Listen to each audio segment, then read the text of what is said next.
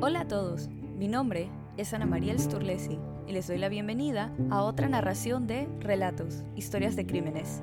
En esta ocasión hablaremos de un asesino en serie que sacudió un pequeño paraíso caribeño ubicado en la República de Panamá. Hoy narraremos la historia de William Holbert en El asesino de un paraíso caribeño, el salvaje Bill. Sin más preámbulo, comenzamos con la narración de hoy. William Dathan Holbert, o Salvaje Bill, nació el 12 de septiembre de 1979 en la pequeña aldea de Saluda, ubicada en las montañas rurales del oeste de Carolina del Norte. La familia de Holbert era propietaria y administraba un pequeño huerto de manzanas y un rancho de ganado. Como estudiante, Holbert es recordado como un superdotado, pero con un promedio de calificaciones poco notable. También era conocido como un alborotador. William y su esposa en ese entonces, Laura Reese, se mudaron al destino paradisiaco de Isla Colón, ubicada en un archipiélago perteneciente a la provincia de Bocas del Toro en Panamá con costas en el Mar Caribe, en un intento de huirle a las autoridades estadounidenses. En un reporte del programa Los más buscados de América, sobre fugitivos de Estados Unidos que se transmitió el 11 de marzo de 2006, se denunció que William Dathan Holbert y su pareja protagonizaron una persecución policial por un auto que se habían robado. William también era buscado por estafa al vender una propiedad que no le pertenecía por 200 mil dólares. La pareja logró llegar a territorio panameño al evadir a las autoridades con el uso de nombres falsos en seis estados diferentes de su país natal. En Panamá se hacían llamar William Cortés y Jane Cortés. Parte de la farsa que habían planeado estaba la de hacerse pasar por una pareja adinerada en búsqueda de oportunidades para invertir. Y con este modus operandi, Bill encontró a sus primeras tres víctimas en diciembre de 2007. Holbert se estaba hospedando en la finca de la familia estadounidense Brown con el pretexto de ser un inversionista interesado en las tierras. La familia Brown estaba formada por Michael Watson Brown, su esposa Manchita Brown y el hijo de 18 años de la pareja Watson Seward Brown. Durante un recorrido de la propiedad, Bill aprovechó un espacio solitario en el que se encontraban él y Michael y le propinó un disparo fulminante en la nuca. Seguidamente decidió deshacerse de Watson, el hijo de Michael y Manchita. Bill le mintió al chico diciéndole que su padre necesitaba una pala para excavar y le señaló la dirección en la que se encontraba Michael. Al llegar al lugar, igual que a su padre, le disparó en la parte de atrás del cuello, Holbert terminó de deshacerse de la familia Brown al dispararle dos veces también en la nuca a Manchita, mientras ésta admiraba las flores en el jardín. Una vez había asesinado a los tres, enterró los cuerpos en el mismo terreno que se suponía le estaban vendiendo, Posterior a los asesinatos, Bill se mudó a la finca y le hizo creer a los vecinos y residentes del área que la familia Brown se había mudado y que él había comprado la propiedad cambiándole el nombre a Hacienda Cortés. Según Bill, Michael estaba metido en crímenes de narcotráfico y que parte de la razón por la que lo asesinó fue para apoderarse de 90 mil dólares en efectivo que había obtenido de manera ilícita, al igual que apropiarse de una cuenta bancaria. En marzo de 2009, Bill asesinó de un disparo a Bo Barry Islar, otro estadounidense con residencia en Bocas del Toro, según él, porque no pudieron llegar a un acuerdo para la compra de unas propiedades. El asesinato se dio durante un paseo en bote que se suponía terminaría en la casa de Bo. Después de dispararle en la nuca, Bill escondió el cuerpo debajo de unas bolsas de plástico y lo enterró en la hacienda que le había robado a Brown y donde también se encontraba la familia enterrada. En este caso, no solo se adueñó de las propiedades de Bo, también de su sociedad corporativa, convirtiéndose en el acreedor del 100% de las acciones. El quinto y último asesinato lo llevó a cabo en abril de 2010. La víctima fue Cheryl Hughes, otra americana radicada en Panamá. Esta era una mujer que conoció junto con su esposo en una de las tantas fiestas que realizaba. Holbert sabía que la pareja tenía problemas matrimoniales.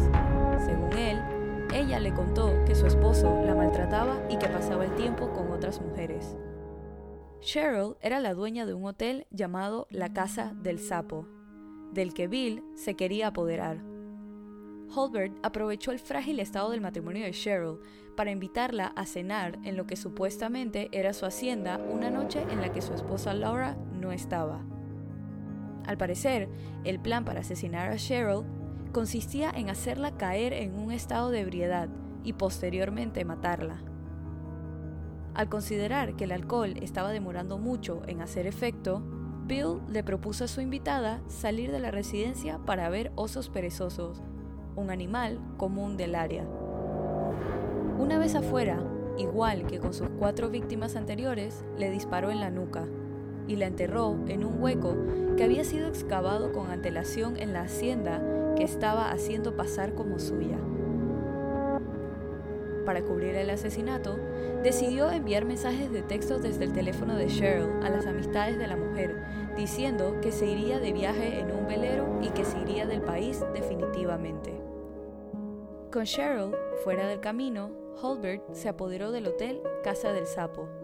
Otra vez, les dijo a los residentes que la propietaria original le había vendido su negocio y que se había marchado. Al hacerse con tantas propiedades que no le pertenecían, el salvaje Bill estaba en la mejor posición económica de su vida y decidió tomar unas vacaciones junto con su esposa en la provincia de Chiriquí otra provincia de la República de Panamá, adyacente a Bocas del Toro y cuya frontera limita con Costa Rica. Nadie había sospechado de Bill hasta entonces, pero eso cambió cuando el esposo de Cheryl, Keith Martin, se acercó al centro de recepción de denuncias del Ministerio Público para reportar que su esposa estaba desaparecida. Keith Martin no solo alertó a las autoridades de la desaparición de Cheryl, en ese momento también involucró a Bill y a su esposa Jane, cuyo nombre real era Laura, afirmando que él estaba seguro que ellos eran los responsables. Ocho días después de la denuncia de desaparición y de una búsqueda en la hacienda Cortés, las autoridades le informaron a Keith que habían encontrado el cuerpo de Cheryl en un hueco cubierto por basura. El mismo día encontraron el cuerpo de Bo, se dio la alerta de que Bill y su esposa eran personas de interés en casos de homicidio. Un amigo de los supuestos Cortés los llamó y les avisó que estaban siendo buscados por la policía. En ese instante, Bill sabía que se estaba empezando a desmoronar todas las mentiras que había armado a base de crímenes, por lo que aprovechó la cercanía a la frontera con Costa Rica para huir junto a su esposa. El salvaje Bill fue capturado entre Costa Rica y Nicaragua, en las aguas del río San Juan, a finales de julio de 2010. Agentes de la Interpol y de la Policía Nacional de Panamá trabajaron para trasladarlo nuevamente a Panamá para ser interrogado. Durante la entrevista, Bill no dudó en admitir su culpabilidad y explicó su razonamiento para realizar cada asesinato Inclusive le dejó saber a la policía del paradero de los cuerpos de los Brown, que no habían sido encontrados aún. Explicó que apenas conoció a Bo, le pareció que era la víctima perfecta para asesinarlo y robarle sus propiedades. El asesino parecía no tener problemas con narrar lo ocurrido y dio todos los detalles necesarios para la investigación. Tras ser juzgado, Bill fue sentenciado a 47 años y un mes de prisión. Laura, de quien se divorció tiempo después, se le otorgó una sentencia de 26 años, ya que consideraban había sido cómplice, a pesar de que el psiquiatra Alejandro Pérez asegurara que Laura no era más que una mujer sometida por el miedo de las acciones violentas de su esposo. El mismo psiquiatra dijo que Bill era un hombre frío y calculador, que planeaba acciones y las seguía al pie de la letra, sin sentir ningún tipo de remordimiento. En la actualidad, el salvaje Bill dice ser un hombre cambiado, que predica la palabra de Dios en prisión al igual de haberse convertido en abogado y defensor de los derechos humanos de los prisioneros. Además, se le permitió casarse dentro de las instalaciones de la cárcel en el 2019 con una mujer de 23 años oriunda de la provincia de Chiriquí, territorio donde está cumpliendo con su sentencia que se extiende hasta el 2057. Entre las declaraciones que dio el salvaje Bill durante las audiencias, expresó lo siguiente, yo los maté, un hombre debe pagar por sus errores, mis errores son graves y no tienen excusa, por mi egoísmo y maldad hay cinco personas que no están vivas. Acepto la responsabilidad por mis acciones y acepto mi castigo. Pido perdón al Estado panameño, a los familiares de las víctimas y a Dios. Esta declaración es un gran contraste a las respuestas que le ofreció a un medio británico que lo entrevistó por medio de videollamada. En esta publicación, presume de su estatus de estrella de rock y dice que lo que hizo no es tan interesante, que no se considera un asesino en serie, que lo que hizo fue motivado por dinero, que no es un ser excepcional y que solo había asesinado a unas personas por dinero. Entre las razones por las cuales se considera es una estrella de rock es el hecho de que tiene el respeto de los otros prisioneros y que su nueva esposa le lleva comida todos los días y no le toca comer la comida disponible en el centro penitenciario que dice es horrible.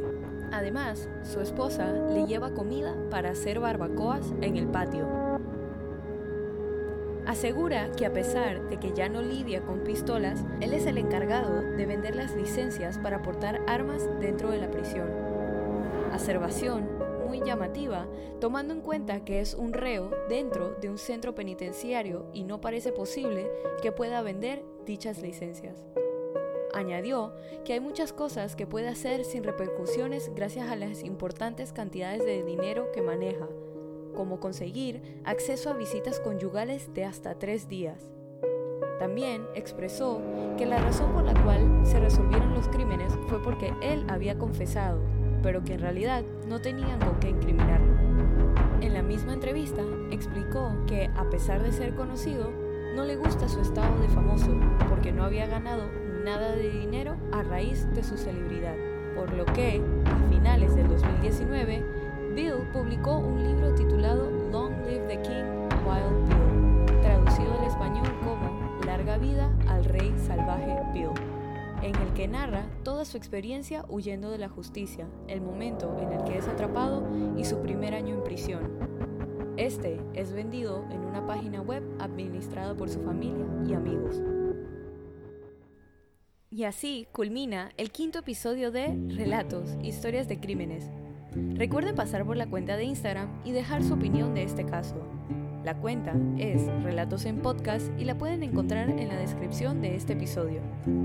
Relatos está disponible en Buzzsprout, Apple Podcasts, Spotify, Castro, Overcast, Castbox, Pocket Cast y YouTube. Si te gustó este relato, suscríbete y síguenos en la plataforma de tu preferencia que utilices para escuchar los episodios. Y no dudes en dejarnos una calificación y comentarios. Mi nombre es Ana María Sturlesi y muchas gracias por acompañarnos en esta narración nuevamente. Y bienvenido si es tu primera. Nos vemos la otra semana con otro caso en Relatos, Historias de Crímenes. Bye.